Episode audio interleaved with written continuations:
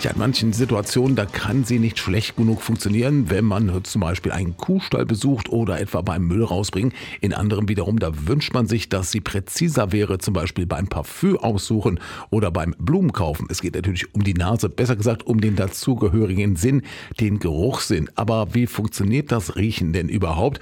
Das weiß unser Gesundheitsexperte von der AOK Hameln, Rolf Hirsch. Die Nase kann wirklich mit Hilfe von Riechzellen bis zu 1000 von feinen Aromen unterscheiden und fast alle diese Nervenzellen, die befinden sich im Dach unserer Nebenhaupthöhle.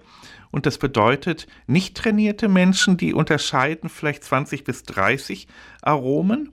Und wer richtig in der Parfumindustrie arbeitet und trainiert ist, der kann bis zu 2000 unterscheiden. Man muss sich aber bewusst sein, ab dem 65. Lebensjahr lässt diese Regenerationsfähigkeit der Riechzellen nach. Und ab dem 80. Lebensjahr ist es dann schon wirklich schwer, Gerüche wahrzunehmen. Und gegen diesen Leistungseinbruch der Nase kann aber jeder was machen.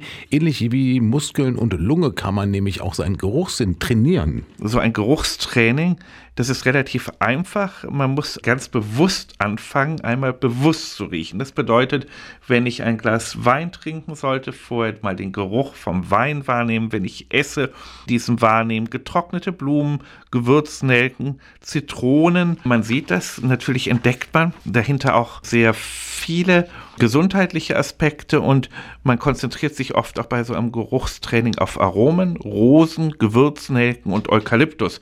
Und man sollte vielleicht da mehrmals täglich so zehn Sekunden dran schnüffeln bewusster riechen und markante Düfte mehrmals täglich für ein paar Sekunden schnüffeln. Das trainiert also den Geruchssinn und warum das wichtig ist, das zeigen vor allem neue Studien aus dem Ausland. Es gilt grundsätzlich die Aussage einmal aufgrund dieser Studien, wer besser riecht, lebt länger.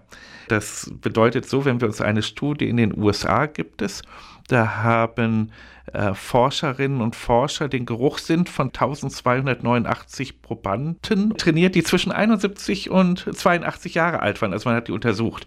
Und die Ergebnisse waren erstaunlich. Nach zehn Jahren gab es unter denjenigen, die schlechter riechen konnten, ein teilweise um 62 Prozent erhöhtes Sterberisiko. Andere Studien deuten in eine ähnliche Richtung.